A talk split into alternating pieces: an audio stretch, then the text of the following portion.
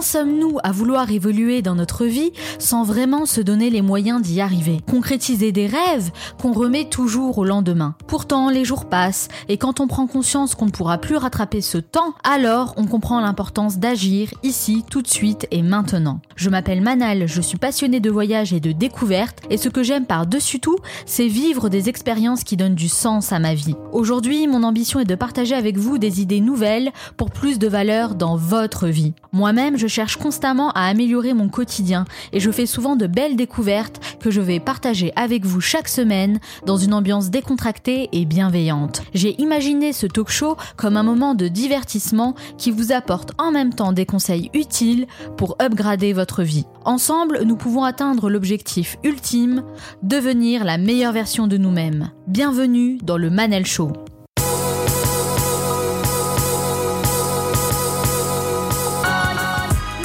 Le Manal Show, c'est votre capsule inspirante pour devenir la meilleure version de vous-même.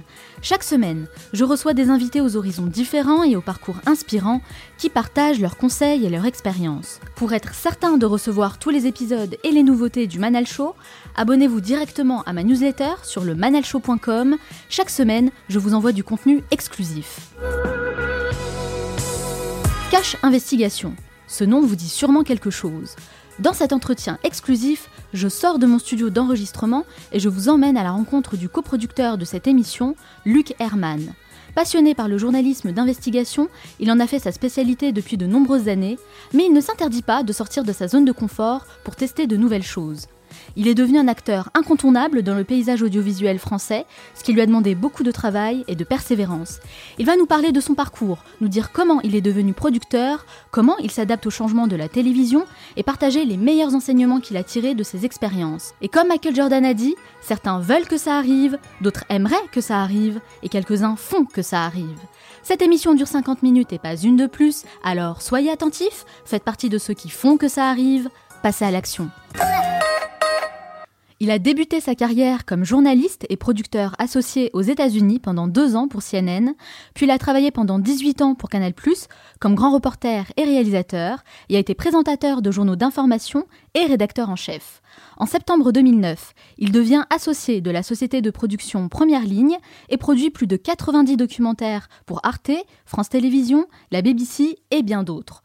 Son leitmotiv, faire de l'investigation libre et engagée, un état d'esprit qui le pousse à produire l'une des émissions phares de la chaîne France 2, Cache Investigation, animée par Élise Lucet.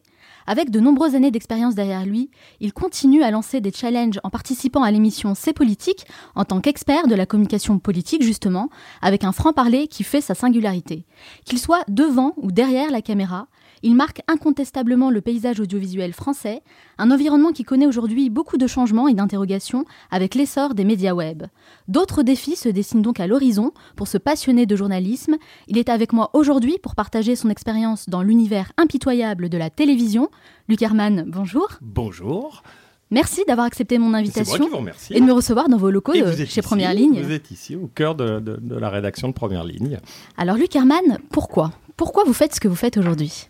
Ah, c'est du journalisme, point pas mal de, de, de, de, Je, discute beaucoup avec des étudiants euh, dans des écoles de journalisme, à Sciences Po, euh, qui disent ah le journalisme d'investigation c'est formidable, mais c'est un pléonasme le journalisme d'investigation. On doit tous faire de l'investigation et c'est une question de temps. Donc pourquoi? Pour avoir le temps. Voilà. Pourquoi Pourquoi est-ce que on a on a on s'est associé avec euh, Paul Morera, mon associé ici au sein de Première Ligne, c'est pour se battre, pour avoir les budgets les plus confortables. Donc quand on dit se battre, bah, c'est le métier de producteur d'aller chercher de l'argent. D'aller chercher des, contrats dans les, dans les grandes chaînes de, de, de télévision pour avoir donc les budgets les plus confortables pour travailler le plus longtemps possible. Donc pourquoi Dernier élément du pourquoi, ben pour que ce soit le plus vu également, euh, le plus lu, le plus regardé. Et, euh, et c'est sûr qu'on est très fier. Je pense au mot fier. Enfin moi je suis personnellement très fier du travail de toutes nos équipes ici, lorsque on fait des scores d'audience très impressionnants. Chez les jeunes aussi, on dit que les jeunes ne regardent plus la télé, c'est pas vrai. Euh, on fait des scores très parler plus tard justement de ça. Sur YouTube aussi par la suite, enfin, avec des enquêtes qui ont vraiment de l'impact. Et en quoi consiste votre métier? Qu'est-ce que vous faites concrètement? Quelle serait votre définition, vous, de votre, métier? Mon métier, d'abord, je suis journaliste. Voilà, j'aime raconter des histoires, j'aime aller sur le terrain, j'aime écouter les gens et, et, et, enquêter.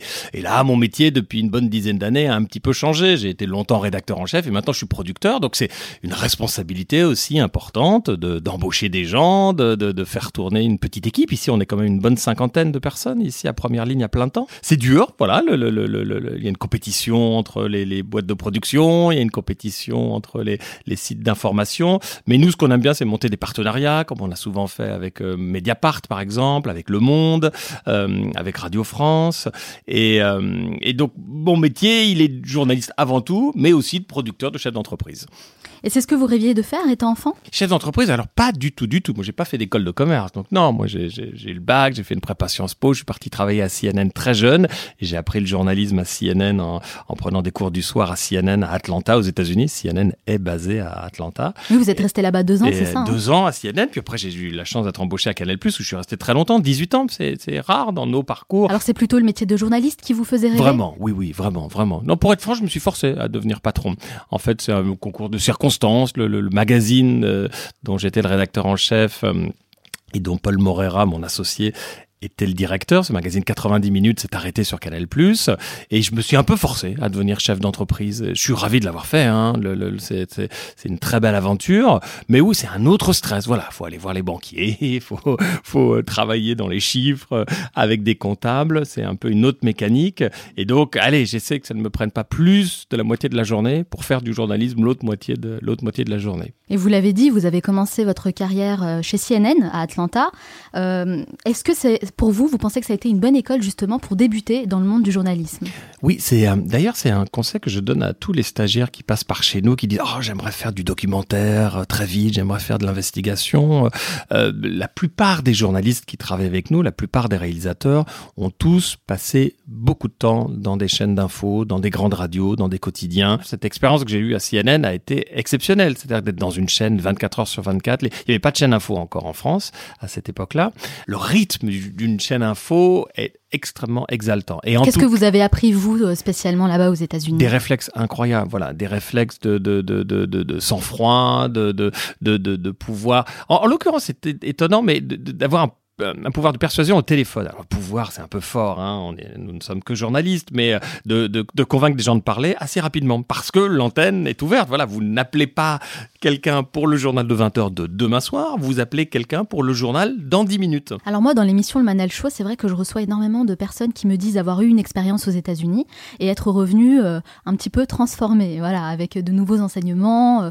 c'est une expérience en tout cas qui, les, qui marque leur parcours. Est-ce que pour vous, justement, les États-Unis, CNN, ça a été une bonne école en tout cas, dans mon cas, c'est vrai. cette expérience américaine très jeune, euh, où j'étais seul, déconnecté de mes amis à Paris, euh, dans une ville certes très sympathique, Atlanta, mais c'est quand même moins pop que New York, moins pop que Los Angeles, moins pop que San Francisco. C'est une ville dans laquelle euh, il fait bon vivre, où j'ai travaillé 20 heures sur 24 à CNN. Enfin, j'ai énormément, énormément appris.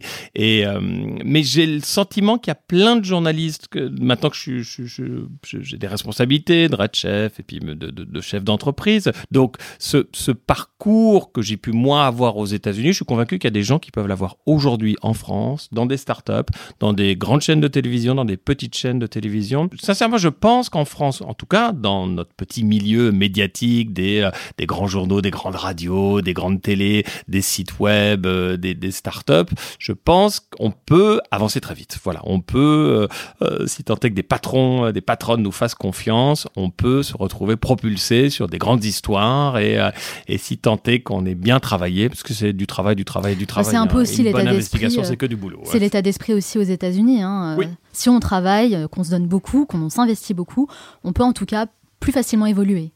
C'est un oui, c'est vrai. L'état j'avais 20 ans, ils m'ont donné énormément de responsabilités à CNN. Je pense que si je n'avais pas été bon, j'étais, j'étais. Oui, c'est vrai. Remercier très gentiment le, le, mm. lendemain matin parce qu'il n'y a pas de contrat de travail aux États-Unis. Vous pouvez partir, mais votre employeur peut se séparer de vous très rapidement également. Il n'y a pas du tout de notion de, CDI aux États-Unis. C'est ce qui force peut-être justement à se dépasser aussi. Le fait de ne pas avoir cette sécurité de l'emploi, bah, ça pousse aussi à donner toujours le meilleur, à être toujours bon dans ce qu'on fait. Effectivement. Comment vous, vous avez choisi d'arriver, euh, de faire de l'investigation? Ah, c'est un parcours normal en fait. C'est-à-dire que au bout d'un moment, euh, j'ai été frustré euh, de, faire des histoires trop rapidement, de, m'intéresser à des sujets et puis de passer à un autre sujet, puis de passer à un autre sujet. Euh, j'ai eu la chance pendant un an de travailler sur une émission sur Canal+ qui s'appelait Un an de plus, où le concept euh, créé par Marc-Olivier Fogiel à l'époque sur, sur Canal+, revenait un an plus tard sur des histoires. Comment ont-elles évolué? En bien ou en mal? Mais c'était des sujets assez courts. Et puis, euh, Alain de Greff, le directeur historique des programmes de, de, de, de Canal+, qui est décédé il y a quelques mois, c'est lui qui a créé les Guignols, c'est lui qui a créé les Nuls, euh, ou en tout cas qui a aidé euh, toutes ces équipes à se mettre, à se mettre en place, qui est vraiment un, un, un directeur des programmes très audacieux, qui a, qui a inventé, euh, qui a permis à des créateurs d'inventer des programmes remarquables. La grande époque euh, de Canal+. Ouais, la grande époque de Canal+, effectivement, euh, qu'on regrette aujourd'hui. Et il, euh, il m'a appelé un jour pour me dire ce serait bien si tu pouvais passer un moment avec Paul Moreira, qui lui était à Capa à l'époque. Il avait travaillé sur le, sur le vrai journal. Et, et Paul Moreira mettait en place une équipe d'investigation à l'anglo-saxonne. et, et c'est comme cela qu'avec d'autres journalistes, on a créé le magazine 90 minutes, qui était le premier magazine d'investigation au long cours sur une grande chaîne française, en comparaison du magazine 60 Minutes sur CBS aux États-Unis, du magazine Panorama sur la BBC euh, en Angleterre. Et, l'idée était de, d'agglomérer des journalistes euh, de parcours différents et de leur donner du temps pour, pour enquêter. Et c'est là vraiment que j'ai euh, goûté à, à, cette, à, cette, à, ce, luxe, parce que c'est un luxe exceptionnel. C'est un luxe exceptionnel d'avoir, d'avoir du temps. vous, vous parlerez à des journalistes dans des rédactions, vous parlerez à des journalistes dans les grandes chaînes de télévision qui se plaindront tout le temps de ne pas avoir le temps d'enquêter. et, euh, et puis voilà, par la suite, on, a, on s'est associé dans, dans, l'agence Première Ligne pour ici même continuer à passer le plus de temps possible sur des enquêtes. Justement, euh, du coup, ça demande quand même d'avoir certaines qualités. Et euh, vous avez dit lors d'une interview que pour investiguer, la persévérance paye toujours. La persévérance, c'est une qualité que vous avez toujours eue ou que vous avez appris à développer avec le temps? Ah, alors la persévérance, je pense que je l'ai pas mal apprise. Euh, ah, je sais pas, la façon dont j'ai été élevé, le, le, le, le, boulot de mes parents. Mon père était dans la publicité, ma mère a travaillé à l'ONU. Et euh, donc, j'ai eu la chance vraiment de baigner dans un environnement familial où il y avait très souvent des anglo-saxons à la maison. Ça voyageait beaucoup. Enfin, des gens qui voyageaient beaucoup, qui passaient par la maison et qui avaient des parcours assez, assez incroyables. Et puis, évidemment, cette expérience à CNN et par la suite, euh, et par la suite à Canal+. La persévérance paye, oui, c'est-à-dire que vous avez un refus, il faut repasser par la fenêtre. Et donc cette persévérance, bah, quelquefois, c'est quelquefois tout simple, c'est d'envoyer un courrier. Euh, il m'est arrivé plusieurs fois de, de, de, de, de, coacher, d'accompagner des jeunes journalistes dans notre équipe euh, qui disent Ah, bah, j'ai pas eu de réponse, ils n'ont pas répondu à mon mail. J'ai dit Mais va les voir, va les voir, prends un ticket de métro et va frapper la, à leur la porte. La clé finalement dans l'investigation, c'est de ne jamais baisser les bras. De ne jamais lâcher. De ne jamais lâcher. Voilà, jamais. en tout cas, vous avez une valeur qui revient très souvent, hein. c'est la valeur du travail. Vous en parlez souvent, ça. Pour vous, c'est important de, travailler et de travailler dur. C'est marrant, c'est ce que j'ai dit à des, étudiants en journalisme il y a 15 jours. Je leur ai dit réveillez-vous, arrivez un peu plus tôt le matin, repartez un peu plus tard le soir. Il y a un étudiant sympa qui dit ouais, mais enfin, on va travailler euh, dans on va travailler dans des médias qui vont quelquefois nous demander de faire deux papiers par jour. J'ai dit, mais même plus. Il y a certains médias, notamment sur le web, qui vont vous demander de faire cinq papiers par jour. C'est beaucoup. À vous de taper dans l'œil de votre rédacteur en chef ou de votre rédactrice en chef pour injecter un peu de doute dans vos papiers en disant, tiens, là, expliquez-leur à votre lecteur. Vous le devez à votre lecteur. Et donc, l'exemple que je donnais à, cet étudiant qui disait oui, mais on n'aura pas le temps. Et j'ai dit, ben, arrive un peu plus tôt le lendemain matin. Hein. va voir ton rédacteur en chef, ta rédactrice en chef pour dire cette histoire, j'y crois pas. Hein. j'ai besoin d'un petit peu de temps en plus. Et sincèrement, ça ne se fait pas en soufflant dessus. Les spin doctors, ce qu'on appelle donc les, les, les, les communicants qui travaillent dans les grandes boîtes, dans les grands ministères, capitalisent beaucoup sur le fait que les journalistes se copient beaucoup entre eux. C'est vrai que malheureusement, il y a une sorte de capillarité bizarre. Vous allez retrouver dans un JT, euh, les sujets qui étaient euh, le, le, matin même sur une grande radio ou dans un grand. Et parfois même avec les mêmes phrases, hein, traitées de la même manière. Malheureusement aussi. Et puis certains communicants capitalisent, et là c'est vraiment cruel pour le métier de journaliste, capitalisent sur le fait qu'il y a des journalistes qui vont pas aller chercher la petite bête tout le temps. Et que si on leur propose un beau package, c'est-à-dire que si on leur propose un bon personnage, un bon porte-parole, un communiqué de presse de l'entreprise qui ne ressemble pas à un communiqué de presse, qui ne ressemble pas à un communiqué publicitaire, mais qui ressemble plutôt à une dépêche d'une grande agence. et eh bien, les journalistes peuvent le reprendre, le, reprendre tout cuit. Donc vraiment, ce que je dis souvent aux, aux étudiants en journalisme ou les étudiants qui viennent chez nous, c'est rester extrêmement éveillé, chercher la petite bête tout le temps. Et pour répondre à votre question de départ, ça ne peut se faire qu'en travaillant. C'est beaucoup de boulot. Beaucoup et vous, de boulot. Et vous, Luc Herman, vous travaillez combien d'heures par semaine? Ah, je n'ai pas calculé. Mais c'est vrai que l'émission, moi je prends beaucoup de plaisir à être euh, chroniqueur dans l'émission de Karim Ressouli, euh, C'est politique, qui est en direct tous les dimanches. Donc bah voilà, ça Sur prend France au moins 5. tous les dimanches après-midi. C'est une répétition en début d'après-midi, puis l'émission est en direct à 18h30. Et euh, je bosse aussi un petit peu le samedi pour la préparer, cette émission. Donc vous travaillez même les week-ends en fait Et pas mal le week-end. En tout cas, tous les dimanches après-midi, un peu le samedi. Bah, c'est le boulot de chef d'entreprise, de tous les chefs d'entreprise, hein, d'être très présent dans leur entreprise. Mais puis en plus de tout ça, voilà, je fais aussi un documentaire pour Arte que je co-réalise avec Gilles Beauvon où euh, il faut absolument aller sur le terrain. Il faut, il faut rester connecté avec, euh, avec, le, avec le terrain et pas uniquement travailler dans un bureau. Est-ce que vous pourriez euh, exister euh, en dehors du travail? Faut demander à un psy, mais j'en ai pas vu encore.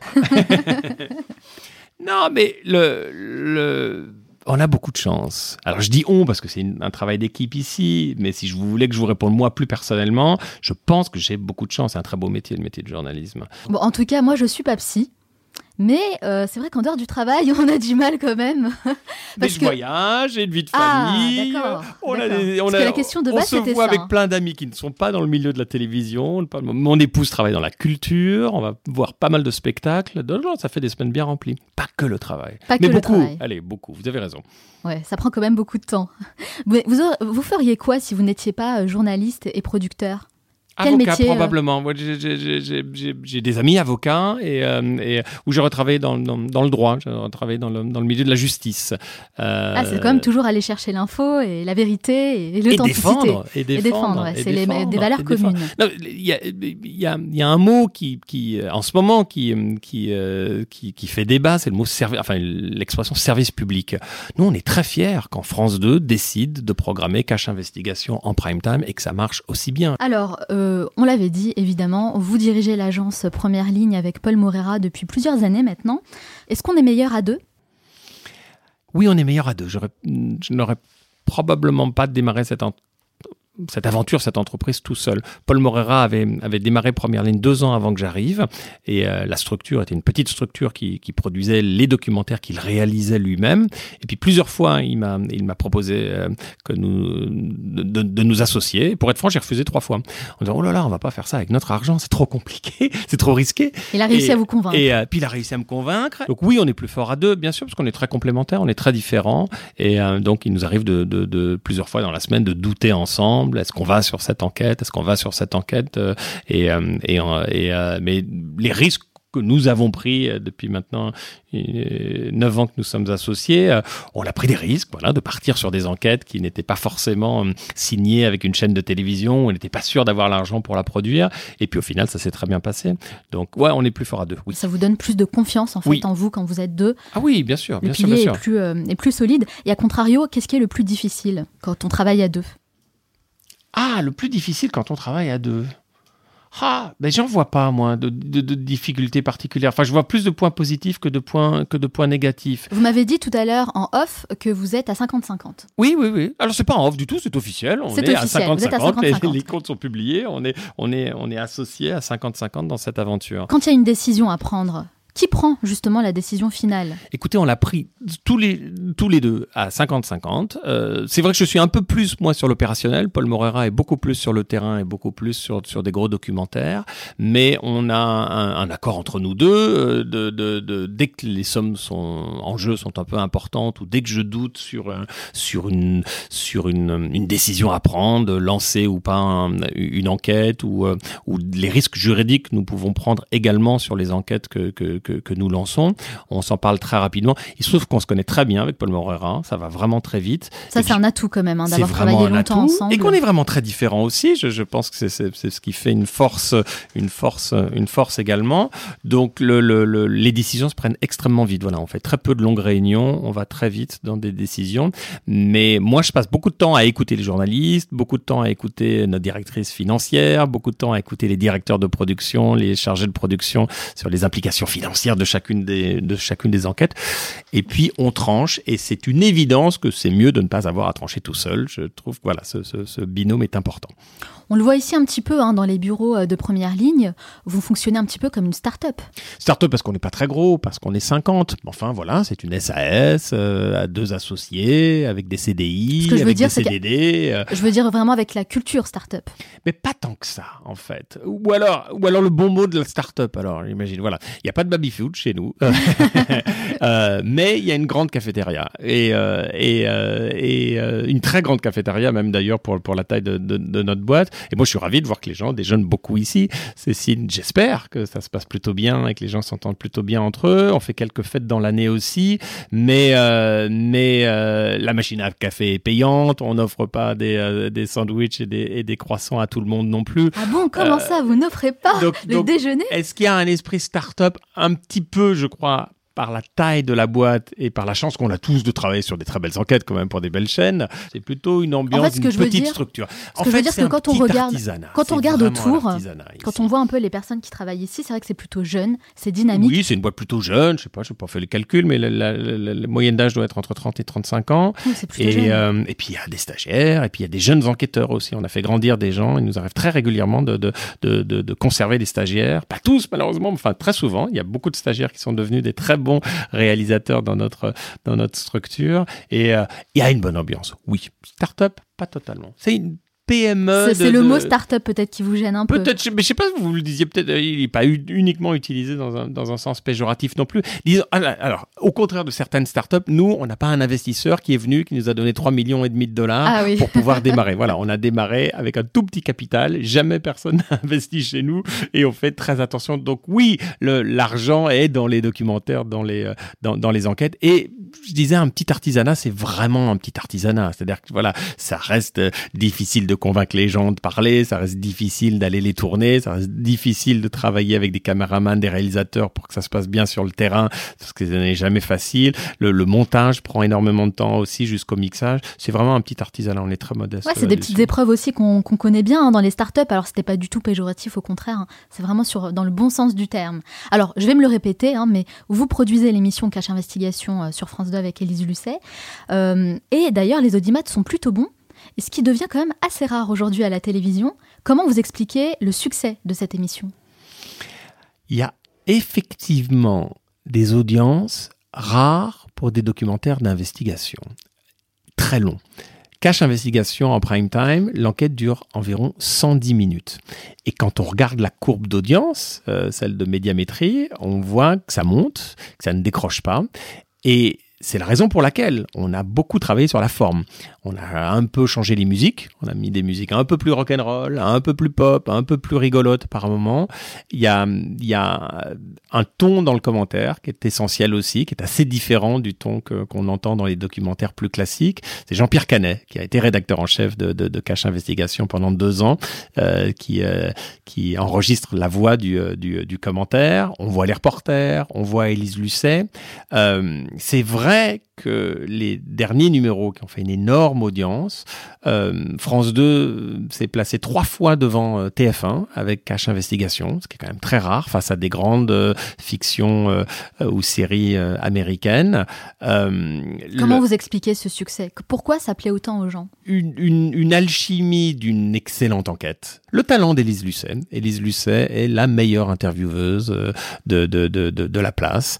Il y a de très bons intervieweurs, très bonnes intervieweuses. Elle a une pugnacité euh, rare.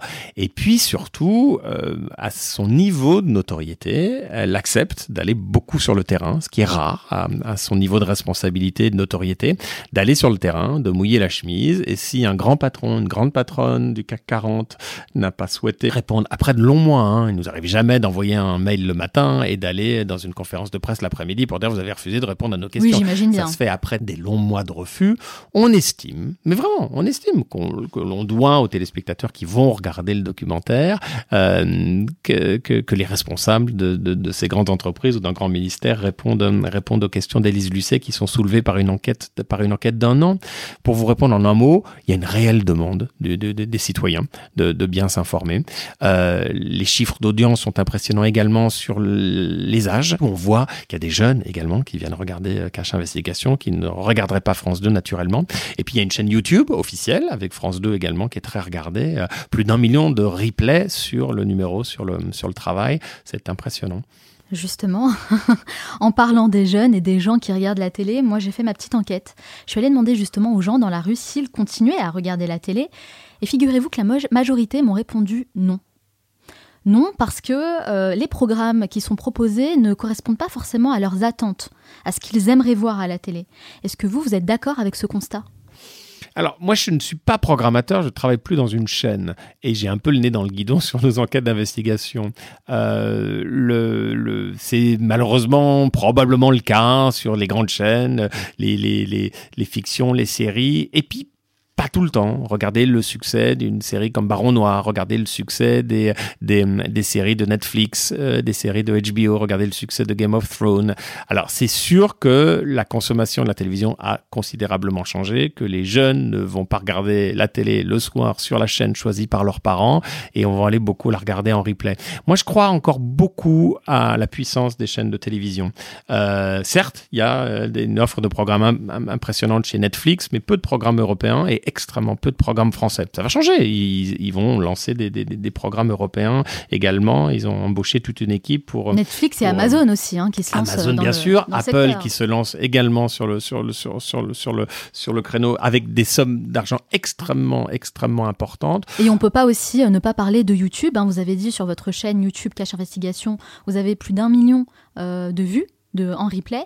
Est-ce que sur un seul numéro, c'était sur un seul numéro, le numéro sur le travail, c'était important. Est-ce que c'est ça l'avenir de Cache Investigation? C'est sur YouTube finalement? Alors, tiens, là je vais prendre ma casquette de producteur.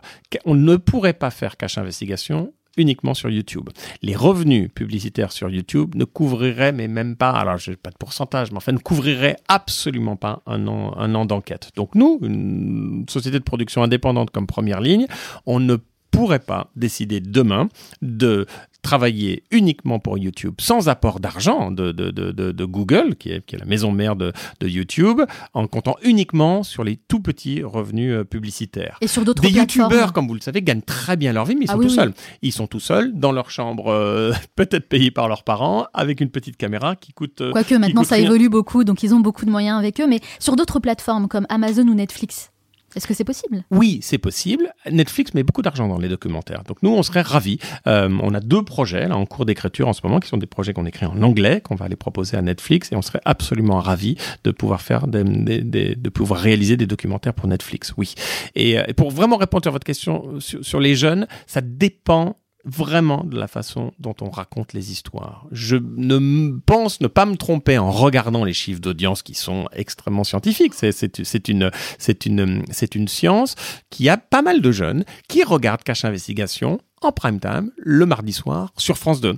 Certains vont le regarder plus tard sur, euh, sur les différents replays ou sur le replay de YouTube, mais d'autres l'ont vraiment regardé en prime time. On, voit les chiffres dès le lendemain matin sur la courbe, euh, la courbe d'audience et l'analyse d'audience que des jeunes sont venus voir France 2 alors qu'ils ne, ne viennent pas voir France 2. Donc c'est une évidence que c'est un défi énorme pour les chaînes de continuer, à, de continuer euh, à faire des programmes qui vont intéresser le plus grand nombre. Après, c'est vrai que Cache Investigation, ça peut être aussi une exception hein, dans le PAF aujourd'hui. tous les programmes ne, sont pas, ne connaissent pas le succès de Cash, euh, c'est clair. Euh, est-ce que vous, justement, comment vous voyez la télévision dans 10 ans? Avec tous ces changements et ces nouvelles habitudes de consommation? La télévision dans 10 ans, je ne suis pas un prophète ni un grand spécialiste, mais moi je crois dans le pouvoir important des chaînes de télévision. La consommation sera de toute évidence plus du tout en allumant sa télévision et en appuyant sur le chiffre 2, 4, 5 ou 6. Euh, il sera probablement beaucoup plus sur, euh, les mobiles et sur, euh, et sur ordinateur. Mais je pense vraiment que le grand public continuera à faire confiance à des grosses structures de production parce que tout cela coûte vraiment très cher il y a une place pour des éditoriaux, pour des gens extrêmement malins qui tout seuls devant leur petite caméra vont faire un éditorial politique, économique extrêmement bien ficelé sur quelques minutes. Il y a des gens qui ont beaucoup de talent. Je pense notamment à Ulule par exemple. Enfin, il y a vraiment des gens et, et, Mediapart en diffuse certains sur leur site euh, également. Malgré tout, pour le cœur de ce que nous faisons ici chez Première Ligne, c'est-à-dire des gros documentaires, il faut, je pense, toujours une grosse structure derrière financière. Tout cela coûte très cher à produire. Je vous pose cette question parce que moi, je me souviens d'une scène euh, qui a fait du bruit, beaucoup de bruit sur les réseaux sociaux. C'était dans l'émission Salut les Terriens avec euh, Thierry Ardisson, où il recevait euh, un YouTuber Squeezie, qui aujourd'hui cumule plus, presque, presque 10 millions d'abonnés sur sa chaîne. Et en fait, l'échange était complètement lunaire parce que Thierry Ardisson lui parlait euh, et semblait un peu se moquer de lui, alors qu'il avait en face de lui un jeune qui cumulait beaucoup plus de spectateurs que lui en une seule vidéo. Et là, je me suis dit, bah pour moi, ça marque définitivement en fait le fossé qu'il y a entre les anciens de la télé et les nouveaux du web. Donc, quand on a toujours évolué dans le même environnement, en l'occurrence pour vous la télé, est-ce que c'est pas difficile de se remettre en question? Est-ce que finalement c'est pas un handicap? Non, c'est pas un handicap, c'est une force et on doit travailler là-dessus. J'ai vu la séquence dont vous parlez de Thierry Ardisson face à Squeezie. Alors, c'est vrai que Thierry Ardisson, il a très bons auteurs. Il y a des gens qui écrivent pour lui, qui ont beaucoup de talent.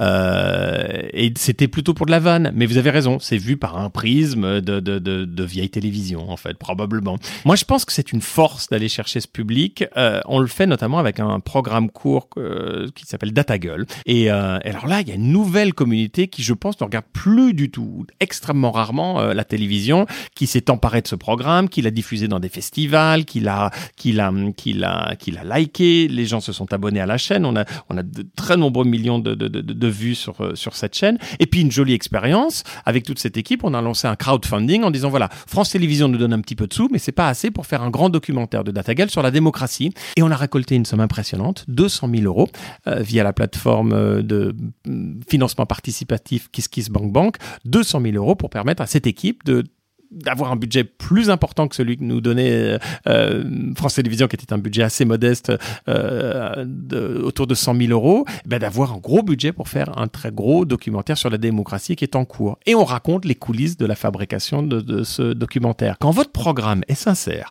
quand votre programme est rigolo, quand votre programme informe, quand votre programme est ludique, qu'il se regarde, il y a une vraie communauté. Et là, on parle d'un programme uniquement produit en français. Donc, c'est pas un programme sur lequel Netflix investirait de l'argent parce qu'il est uniquement en français pour un public très français sur des, sur des thématiques certes euh, universelles et souvent internationales. Le programme est produit en français pour un public français et ça marche. Il y a une, petite économie qui nous permet de faire euh, travailler cette équipe pendant plusieurs mois. Et c'est en produisant ce type de programme que c'est comme ça que vous appréhendez les changements justement euh, dans les médias et particulièrement à la télé? Oui, il faut qu'on reste extrêmement agile. On le voit, hein, le groupe M6, le groupe TF1 euh, euh, lance des programmes courts uniquement sur le web pour ne pas se couper de, du, du, du, du, public. Il faut le faire en étant extrêmement sincère. Donc ouais, ouais, il faut être extrêmement malin tout en étant super sincère. Je le disais dans votre présentation, vous intervenez également dans l'émission C'est politique sur France 5. Alors, ça m'a beaucoup intéressé parce qu'en fait, euh, vous passez de l'ombre à la lumière. Est-ce que euh, ça vous avait manqué d'être devant la caméra? Pas vraiment, mais en même temps, je vais pas me cacher derrière mon petit doigt. C'est plutôt très sympa d'apparaître effectivement un peu devant la lumière et de aller de travailler un peu sur toute l'expérience que je peux avoir sur le décryptage de la communication pour apporter un petit peu de recul, poser quelquefois des questions incisives aux invités également, euh, basées sur nos enquêtes ici ou les enquêtes de l'équipe de, de, de, de, ces politiques.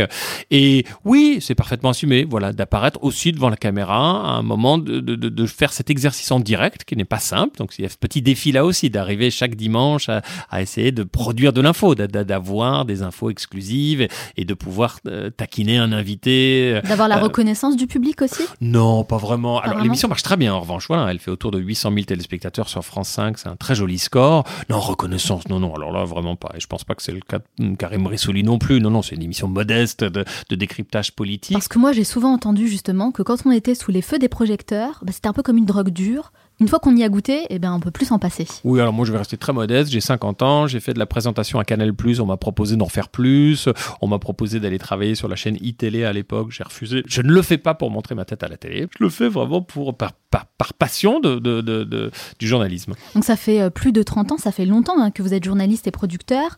Qu'est-ce qui vous motive encore à continuer aujourd'hui? Alors, deux choses me motivent à continuer.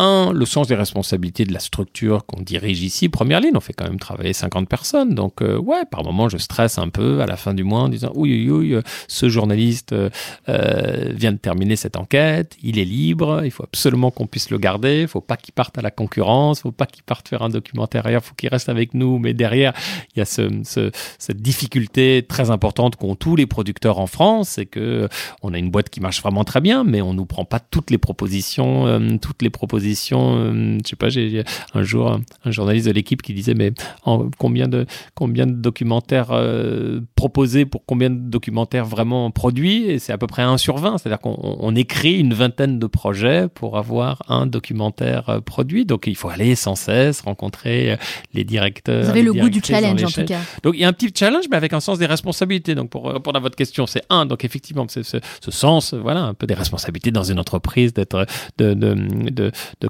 ça continue à fonctionner et, euh, et, qu'on continue à mettre de, belles enquêtes à l'antenne. Et puis vraiment, le plaisir, je l'ai dit plusieurs fois lors de notre entretien, le plaisir de raconter des histoires, d'aller, euh, d'aller là en ce moment avec Gilles Beauvon, on co-réalise une enquête sur le café. Euh, bah, j'ai été au Chiapas, rencontrer des tout petits producteurs de café qui, qui, qui racontent comment ils travaillent pour les grosses multinationales qui leur achètent le café. j'ai rencontré de nombreux acteurs dans la filière du café qui est une filière très complexe. Euh, c'est génial d'aller sur le terrain, de voyager, de rencontrer des gens. Euh, et là, on rentre dans une phase de montage qui va être extrêmement compliquée aussi. Donc, euh, ouais, de continuer à raconter des histoires. Quelle émission ou documentaire vous auriez aimé produire? Ah, Il y a un producteur il n'y a pas longtemps qui m'a dit Alors, Luc, il y a une émission que j'aurais bien voulu produire moi dans ma carrière, c'est Cache Investigation. Je, suis ravi de. Là, c'est déjà pris. Ravi de t'entendre.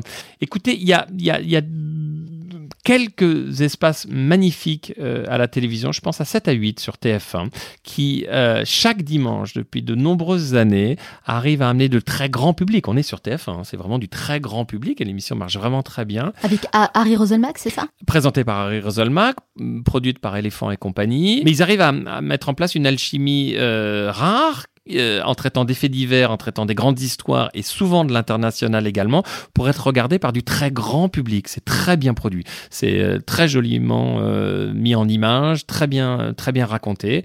ça vous surprendra pas que je vous parlais d'envoyé spécial. Et puis ensuite, j'irai sur la fiction. on a lancé une petite filiale de fiction qui s'appelle Première Ligne Film, où on est en train d'écrire en ce moment une fiction.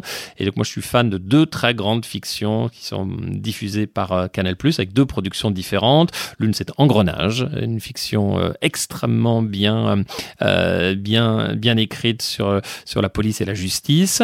Et puis l'autre fiction, qui est une fiction politique, dont Canal Plus diffuse en ce moment la seconde saison, c'est Baron Noir, remarquablement bien écrit par deux scénaristes, dont un scénariste a été longtemps au PS, a été longtemps proche de Julien Drey et de Jean-Luc Mélenchon. C'est une, une, euh, enfin, avec une acuité très rare, vraiment avec des dialogues très ciselés, un Cadmerat qui joue un politique assez cynique, un personnage très impressionnant. Euh, voilà, ouais, très impressionné par ces deux séries françaises. D'accord. Mais écoutez, euh, là, on va s'intéresser un peu plus euh, à vous, puisque je vois que vous avez un rythme effréné. Et pour pouvoir garder le cap, je me demande si vous avez justement des rituels quotidiens.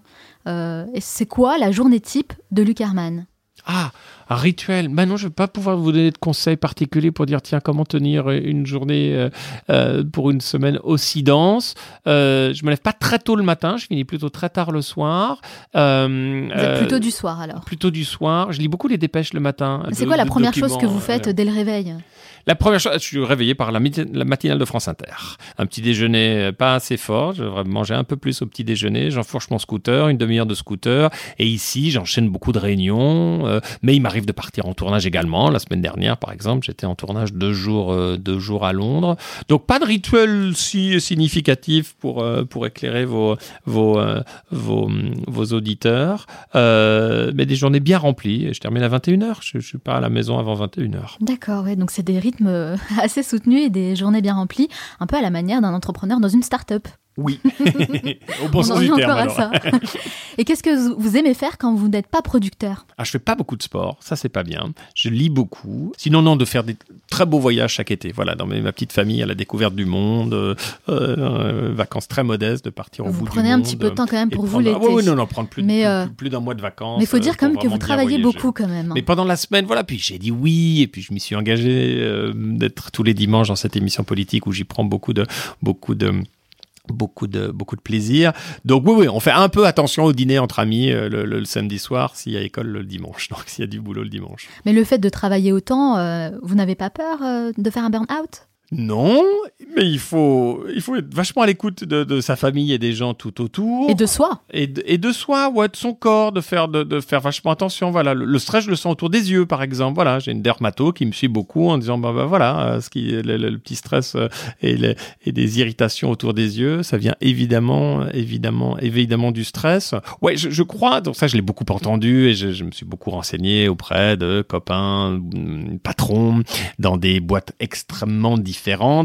Euh, le, le, le, le- le- vous n'êtes jamais à l'abri d'un burn-out, euh, même malheureusement lorsque vous êtes salarié. Les conditions de travail sont, sont dures, les pressions sont dures, même dans une structure comme, comme, euh, comme la nôtre. Il faut savoir lâcher prise, voilà. Et, euh, et la grosse crainte, euh, parce que je vous vois tourner autour de questions un peu plus personnelles, moi la grosse crainte que j'ai eue pendant les deux trois premières années dans, dans, dans, dans la boîte, c'est d'échouer. Et euh, on, aux États-Unis, on échoue plus facilement qu'en France. En tout cas, l'échec est mieux vu est mieux vu qu'en France. Et, et il se trouve qu'autour de nous, j'ai vu d'autres boîtes de production malheureusement échouer. Ça, ça m'a extrêmement fait stre- stresser. Les, allez, on va dire les trois quatre premières années. C'est quelque moins, chose qui continue à vous faire peur aujourd'hui. Oui, cette, de, de, de, de, de- la boîte va bien, mais, euh, mais malgré tout, voilà, il suffit de l'arrêt d'un documentaire, il suffit d'un gros procès, il suffit de, de, de, de, de- de- d'une ligne éditoriale qui change sur une chaîne de télévision. Les, les, les boîtes de production pour rester dans notre petit domaine, mais c'est la même chose dans tous les domaines. Il faut pas avoir un seul client. Voilà, là, il y a des boîtes de production qui travaillaient pour uniquement une grande chaîne. Lorsque cette chaîne, les responsables euh, changent de tête, les Ça, c'est valable dans les- tous les domaines, mais de toute c'est hein. absolument valable dans, dans, dans tous les domaines. Donc de toujours aller chercher des aller chercher des contraints euh, et de bien se de bien se diversifier. Non, moi ma grosse crainte c'était de de, de, de, dire oulala, on fait ça avec notre argent, on est responsable et, euh, et c'est quand même assez stressant de dire est-ce qu'on peut payer tout le monde à la fin du mois? Et, euh, et donc de faire un point sur l'argent tout le temps. Voilà, c'est ça qui me pèse. Tiens, voilà, c'est ce qui me pèse le plus, c'est trop parler argent chaque semaine. Pour pour vous répondre vraiment sur le burn-out, j'y pense énormément en disant voilà, il faut lâcher prise par moment et et de ne pas tout contrôler. Et le jour où tout va s'arrêter, vous allez faire quoi? Écrire un bouquin. Alors moi, je suis pas inquiet du tout là-dessus. Voilà. Mais oui, je rêverais d'avoir un petit peu plus de temps Pour écrire un livre pour écrire un livre. J'en ai écrit un euh, sur sur les spin doctors, un bouquin qui s'appelle Jeu d'influence. euh, Et le prochain, par ça la serait sur quoi? Euh, bah, je- alors. Pour tout vous dire, je n'en sais rien du tout parce que alors là, pour le coup, ça, j'ai pas le temps d'y réfléchir. J'ai pas le temps d'y réfléchir. Non, mais de, pour vraiment réfléchir sincèrement, de faire aller un documentaire par an et un documentaire sur et un documentaire par an et un bouquin sur deux ans parce que ça prend beaucoup de temps d'écrire un bouquin. Voilà. Ah, C'est déjà pas mal. d'avoir d'avoir d'avoir plus de temps et de et de- et d'être moins dans dans dans, dans l'opérationnel. Mais là, voilà, on va pas se cacher derrière notre petit doigt. Si je suis sur cette émission sur France 5, si je vous réponds bien volontiers sur l'énergie que je peux mettre toute la semaine à à, à à accompagner les documentaires qu'on produit ici chez Première Ligne, c'est parce que j'y prends énormément de plaisir. Voilà. Il y a un curseur. C'est une question que je pose beaucoup à plein de copains, dans plein, plein, plein de milieux de copains et copines. Où est votre curseur dans le plaisir en merde? Et malheureusement, je crains qu'aujourd'hui, dans le monde entier, hein, mais restons sur euh, sur la France, malheureusement, il y a trop de souffrance au travail et trop de monde qui, dans tous les milieux, vont vous répondre dans le dans, dans le ratio plaisir en merde qu'il y a plus d'emmerde, qu'il y a plus de déception, qu'il y a plus de malheur au travail que de que de plaisir. Et bien voilà pourquoi moi je reste vachement enthousiaste et que j'accepte volontiers de répondre à vos questions. C'est sympa d'être venu, d'être, d'être- venu, euh, d'être venu jusqu'à nous ici. euh, Bah, c'est sympa de me recevoir. le, le- c'est voilà, moi je suis, je suis, j'ai, voilà, j'y prends beaucoup de plaisir, vraiment beaucoup de plaisir. beaucoup Et de qu'est-ce que toutes ces années d'expérience, de travail vous ont appris sur vous-même? Ah, la capacité de modestement d'aider des gens à grandir, euh, d'aider des journalistes à, à, à prendre confiance en eux et à, et, à, et à se retrouver propulsés dans des grandes, grandes, grandes enquêtes en, en, en- diffusées en, en prime time sur une grande chaîne comme, comme France 2, comme Canal+, comme Arte. Et qu'est-ce que vous avez appris sur les autres, euh, sur l'humain? Mais c'est compliqué de faire tourner une boîte. Vous avez des gens qui sont en forme sur un premier documentaire, qui vont être un peu moins en forme sur le documentaire d'après. En fait, c'est ça que j'ai beaucoup appris aussi. C'est lorsque vous êtes chef d'entreprise. Alors, à nouveau, dans tous les milieux, mais il faut, euh, il faut, euh, il faut passer ça prend une énergie de dingue être gentil avec les gens. Et, euh, et alors peut-être que il m'est arrivé malheureusement d'être brutal ou d'être un peu péremptoire avec des avec des avec des employés. J'essaye de pas le faire parce que j'ai moi-même pas énormément souffert, mais de, de décisions trop péremptoires et surtout de chefs qui travaillaient pas beaucoup. Il m'est arrivé quelquefois, très peu. J'ai eu beaucoup de chance dans ma carrière d'avoir des chefs impressionnants, mais quelquefois voilà, je, je, je pense que pour gagner la confiance de vos, de vos employés, et c'est la même chose dans un, chez un artisan boulanger. C'est, je pense, il faut mouiller la chemise, être là et, et, euh, et montrer qu'on s'intéresse. Pour moi, c'est la définition euh, d'un leader. Oui, et en même temps, derrière, cette, cette, euh, cette petite formule très macronienne, et en même temps, et en même temps accompagner les gens lorsqu'ils ont des faiblesses. C'est-à-dire que je m'attendais pas à découvrir des gens pour qui j'ai vraiment de l'affection pour certains et d'autres pour qui j'ai beaucoup, sans être ami, mais beaucoup de respect professionnel, bah des gens qui ont traversé des périodes assez difficiles, des gens qui se sont retrouvés dans un divorce compliqué, des gens qui se sont retrouvés euh, euh, affectés par une maladie ou, ou, euh, par des problèmes perso un peu compliqués. Et euh, dont le travail a été affecté. Et donc c'était assez surprenant. Vous vous dites, ah, voilà, on va travailler qu'avec des bêtes de concours, on va travailler avec des super journalistes qui ont remporté des prix. Eh ben une enquête n'est pas la même. Certains peuvent avoir des défis donc il m'est arrivé, et, euh, et c'est un défi, c'est, moi j'y passe beaucoup de temps et d'énergie puis pour accompagner les gens, de, de, de, de dire, oulala, là, là, voilà, voilà un moment difficile, euh, et on va prendre plus de temps, on va expliquer à la chaîne de télévision qu'on n'est pas tout Vous à fait Vous avez développé votre sens de l'altruisme. Ouais, c'est un mot que j'emploie beaucoup, altruisme, mais que j'emploie beaucoup pour les reporters. C'est aussi une qualité de, des journalistes. Dans, les deux grandes qualités des bons journalistes, c'est d'être extrêmement curieux, et la seconde qualité, c'est d'être très généreux et très altruiste. Encore plus dans la télévision, parce que vous allez les filmer, les gens. Vous allez quelquefois euh, filmer dans leur... Euh, dans leur quotidien, dans leur intimité, chez eux, avec leur famille, leurs enfants quelquefois. Et, euh, donc voilà, c'est une, grande qualité pour le, le bon journaliste d'être d'être très altruiste. Et alors évidemment pour être chef d'entreprise aussi, voilà, faut aimer les gens, c'est une évidence. Aujourd'hui vous avez 50 ans, c'est ça hein? Comment vous vous voyez dans 10 ans?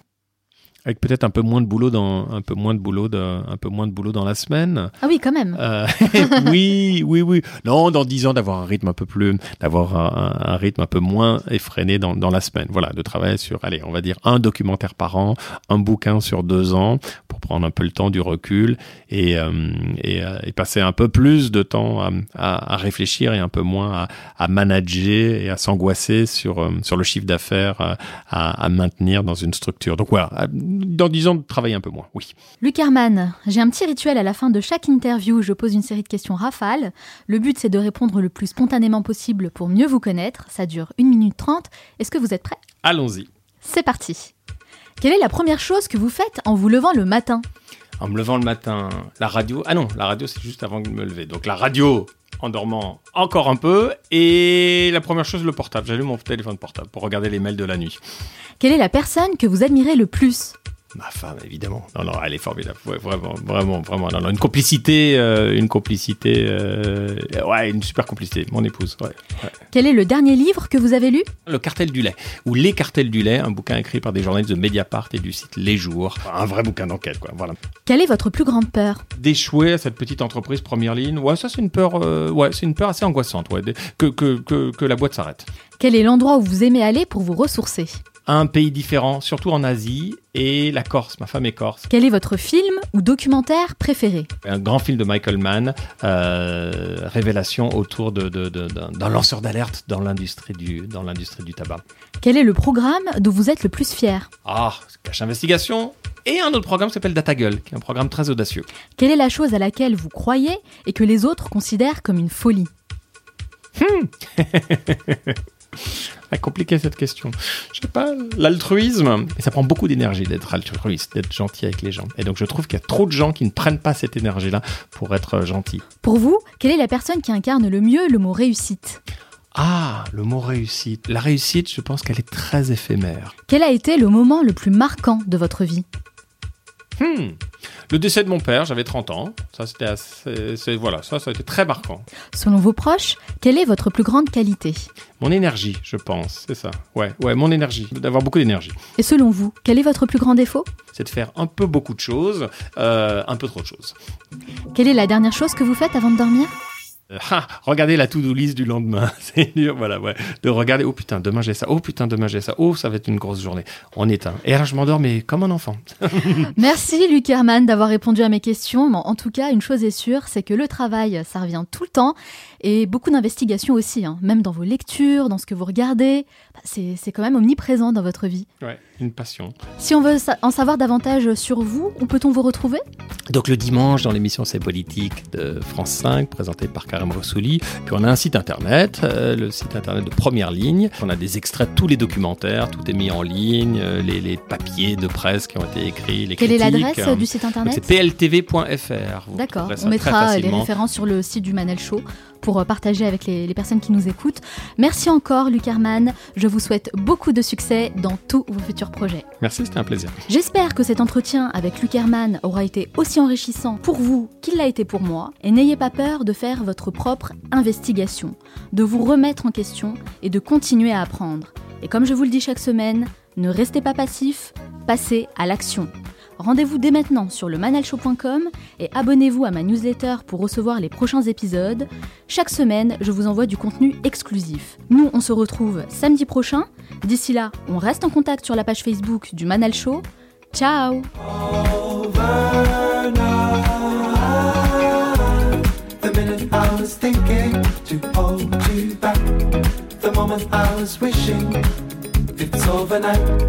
The minute I was thinking to hold you back.